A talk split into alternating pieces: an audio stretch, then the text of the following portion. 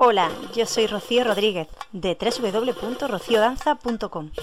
Te doy la bienvenida a Escucha la Danza, un podcast que creado para los apasionados de la danza como tú, diseñado para ayudarte a crecer y superarte. Recuerda, tú puedes hacer de la danza tu camino de vida.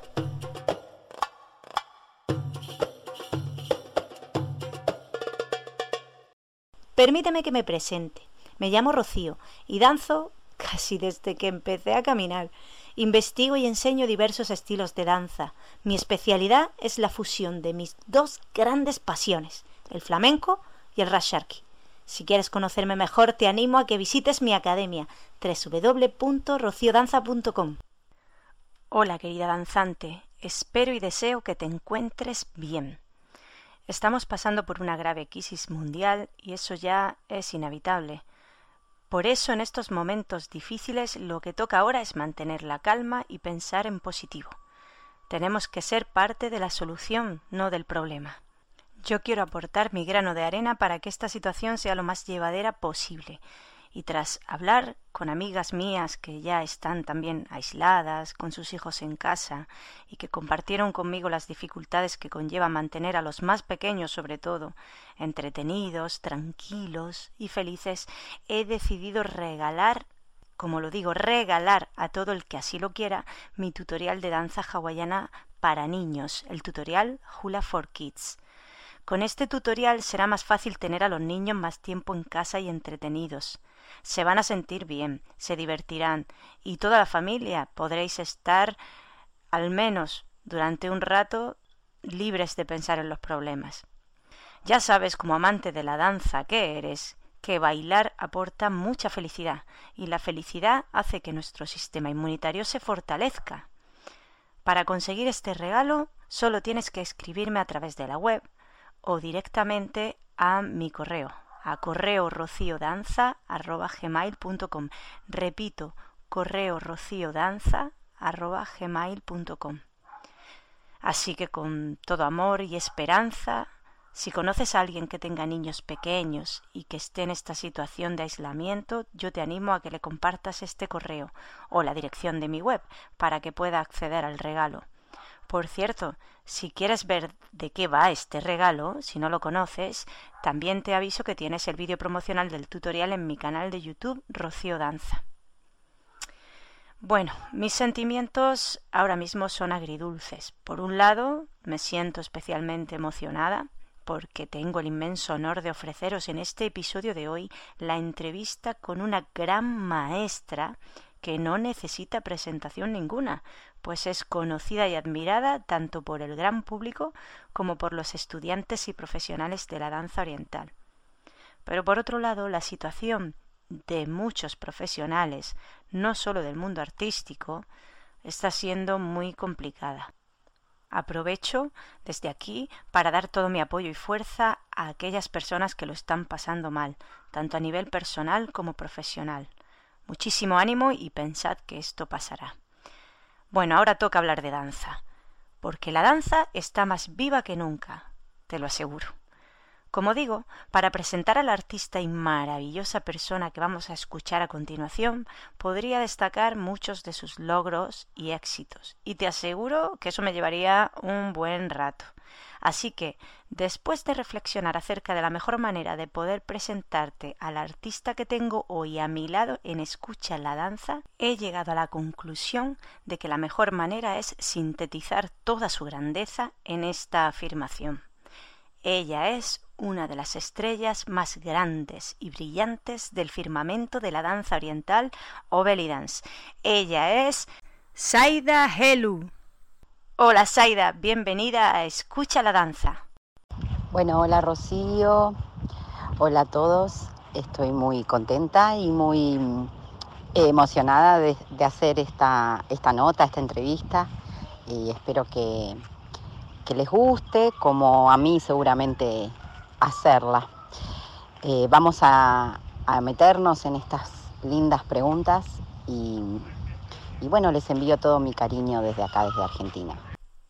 Antes de comenzar a entrar en materia, quiero darte las gracias de corazón por tu actitud tan cercana y encantadora desde el primer momento que contacté contigo. eres muy grande. También quiero aprovechar para saludar hoy especialmente y dar las gracias a las oyentes de Argentina que siguen este podcast. Un saludo muy cariñoso a Argentina y a su gente, a quien tengo especial cariño, pues fue mi hogar durante dos meses. Estuve viviendo allí en su maravilloso país y siempre me hicieron sentir como en casa. De hecho, tengo grandes amistades en Argentina y desde aquí aprovecho para darles un caluroso abrazo. Me gustaría comenzar la entrevista con lo más reciente de tu agenda, Saida. Tengo entendido que acabas de realizar una visita al continente asiático. Cuéntanos cómo fue. El viaje a Asia fue muy movilizador porque, como todos sabemos, la situación con el virus del coronavirus no es fácil.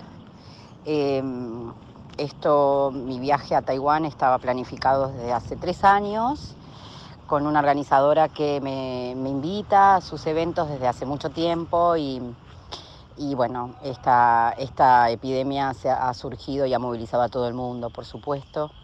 No voy a negar mis miedos a realizar el viaje, mi desconocimiento de lo que podía llegar a pasar, pero eh, la realidad es que tomé todos los cuidados posibles o los que estaban a mi alcance de precauciones, las básicas, ¿no? De, la higiene personal y de las máscaras, pero realmente no quería dejar de hacerlo porque em, yo me debo a mi trabajo y esto era algo que estaba em, ya realizándose, estaba a días de llevarse a cabo y por respeto, por supuesto, al público y a las inscriptas, yo tenía que estar ahí.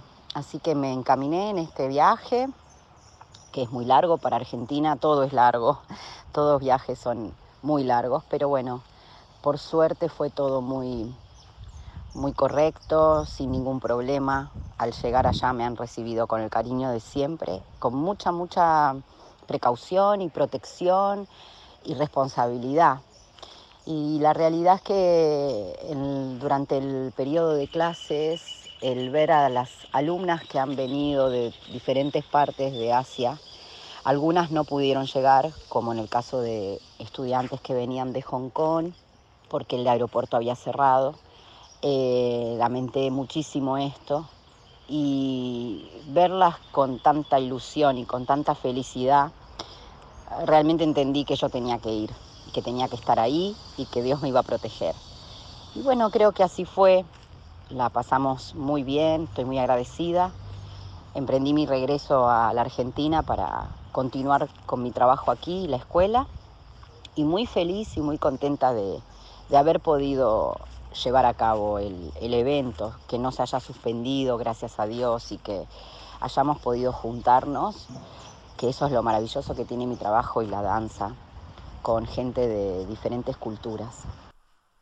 Vamos a conocer mejor a la Saida maestra. Por tu escuela, apenas hace un mes, eh, febrero de este año, ya comenzó el nuevo curso y han pasado cientos de bailarinas y miles de personas son ya las que han aprendido de ti, tanto en tus workshops por todo el mundo, a través de tus DVDs instructivos y en tu escuela, por supuesto. La labor docente es una de las más sagradas y quizá más satisfactorias del mundo, pero también es una labor compleja y muy sacrificada. ¿Qué se siente al llevar una escuela tan grande? ¿Qué se siente al tener la responsabilidad de ser ejemplo de cientos de miles de bailarinas? Realmente es una responsabilidad muy grande para mí, para mi escuela y para mi staff, seguir formando gente, ¿no? Por eso es importante y fundamental eh, mi capacitación, seguir eh, apostando a mi capacitación, a investigar. Me gusta mucho investigar, me gusta mucho nutrirme, no solo de maestros, sino de los propios alumnos también, ver cuáles son sus necesidades, cuáles fueron las mías como en mi época de estudiante. Eh, es tan rica la cultura árabe con su folclore y sus danzas tradicionales, que es imposible poder conocer todo, ¿no? Y a su vez cómo va evolucionando y van apareciendo dudas y van apareciendo temas muy importantes para conocer. Trato de investigar mucho, de preguntar mucho, de formarme mucho para poder a su vez transmitirlo a mi gente, a mis alumnos, no solo de mi escuela, sino a los alumnos que tengo como alumnos no regulares, en el caso de los que asisten a los workshops de todo el mundo. Em, me encantaría saber mucho más, pero sí es fundamental, creo que seguir capacitándose eh, desde mi lugar para poder brindarles eh, lo mejor a ellos que confían en mí. Así que para mí también es un, desafío estar a la altura de lo que necesitan ellos. Gracias, Aida. ¿Qué va a encontrar una bailarina en tu escuela? Lo que ofrece la Escuela de Danzas Árabes Aida es una formación integral, desde mm, la parte musical, desde el origen de las danzas tradicionales y folclóricas, em, el desarrollo y la evolución de la danza, que la bailarina que viene a formarse entienda el porqué de cada cosa que está ejecutando, que tenga una, formación que le permita poder luego moverse, eh, poder presentarse a cualquier tipo de evento, sea una competencia o que el día de mañana su formación esté capacitada para poder brindarle a cualquier alumno un conocimiento general. Eh, es muy importante para mí formarlos de la mejor manera que esté a mi alcance y por eso la escuela brinda cinco niveles básicos a los que, cual, a los que se eh, puede acceder eh, a través de exámenes teóricos, prácticos, anuales, donde la bailarina que llegas es nivelada primeramente para saber en qué curso se la ubica y esté cada año con el nivel correspondiente, ¿no? Y que para la alumna misma no, sentirse perdida en relación a otros. Eh, así que bueno, no solo se baila, no solo se entrena, sino también eh, lo importante es la parte teórica de cada, de cada programa, de cada año, poder eh, trabajarlo en la parte teórica y práctica. Ahora, si te parece, vamos a subirnos al escenario contigo, Saida. Me encantaría que compartieras con nuestras oyentes cuál es tu rutina a la hora de preparar una actuación y a la hora de salir a escena.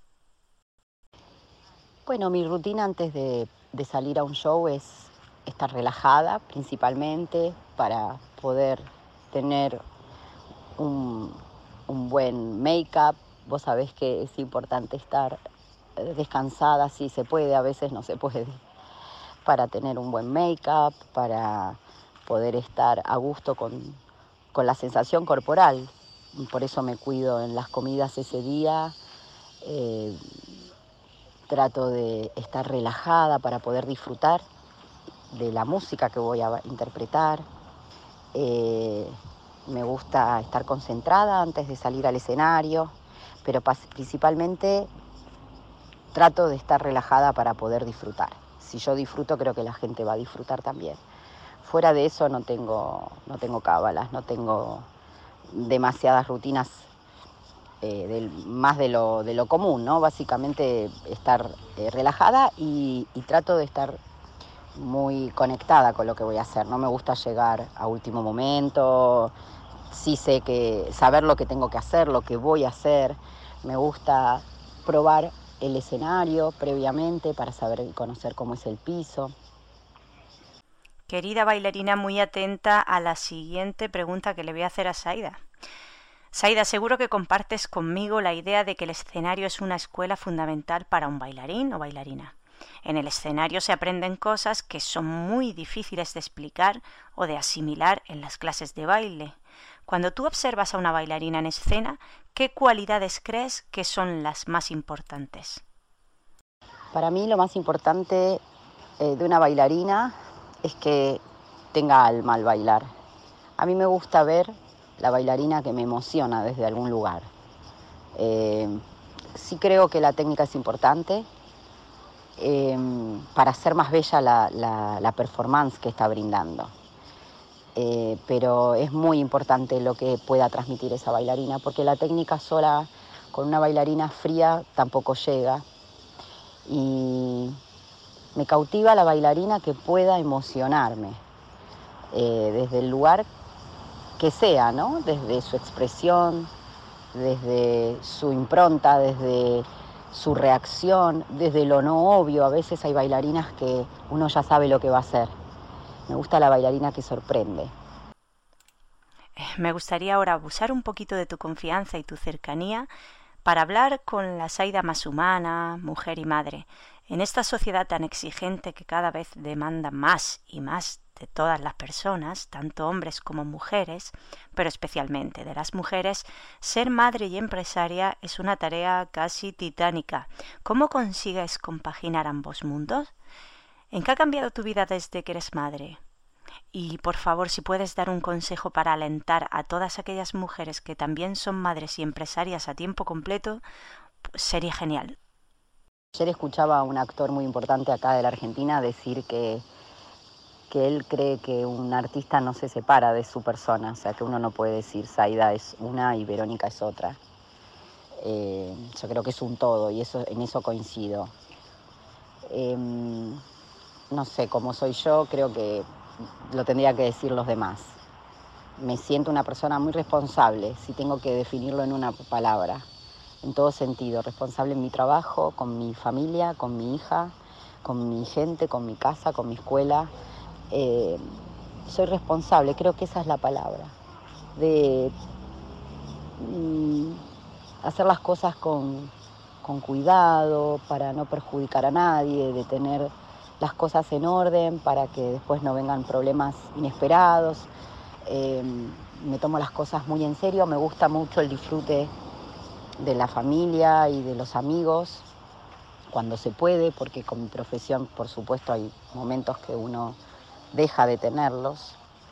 Em, pero, pero bueno, sí, creo que soy una mujer que de las que hacen 20 millones de cosas a la vez. Y con respecto a mi maternidad me ha cambiado desde lo humano, supongo, creo. Eh, pude incorporarla a mi mundo con naturalidad. No es un mundo fácil, es un mundo donde hay muchas ausencias, donde eh, si no tenés ayuda es imposible realizarlo. Eh, pero ella ha cambiado completamente mi, mi vida desde el amor. Eh, es un ser maravilloso y, yo me siento más que orgullosa de ella.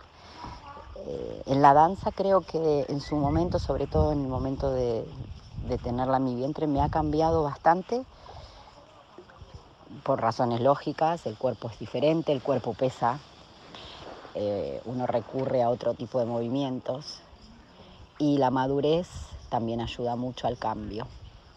Saida, tú eres el ejemplo de que con trabajo y una fuerte convicción en uno mismo es posible materializar los sueños. Seguramente has conseguido vivir y experimentar mucho más de lo que imaginaste. Pero esto, si no me equivoco, lejos de relajarte, estoy segura de que te alienta a caminar hacia nuevas metas y exigirte nuevos retos personales. ¿Qué sueños te quedan por materializar? ¿Qué nuevos proyectos tienes en mente? En lo profesional no sé si hay sueños por concretar, creo que nunca los tuve muy definidos tampoco, las cosas se fueron dando y me, me, sorprendieron a medida que iban sucediendo. Em, sí, em, mi sueño más importante es el ver a mi hija feliz, crecer, sin problemas y que ella pueda ser feliz que ella encuentre su vocación o lo que sea para que la haga feliz a ella, ¿no? Y no sé si son sueños en mi persona. Eh, aspiro a tener una, una buena vida y poder seguir haciendo lo que me gusta el mayor tiempo posible. Creo que tanto mis oyentes como yo nos quedaríamos horas aquí charlando contigo. Me han quedado bastantes preguntas que me gustaría hacerte, pero prefiero emplazarte a seguir charlando en un episodio futuro de Escucha la Danza. Yo me siento muy afortunada y agradecida de haber compartido mi humilde podcast con un artista tan grande como tú, Saida. Gracias, gracias de todo corazón. Espero poder encontrarme contigo en un futuro muy próximo y alentador. Un abrazo muy grande. Gracias, escucha la danza, gracias Rocío por estos momentos.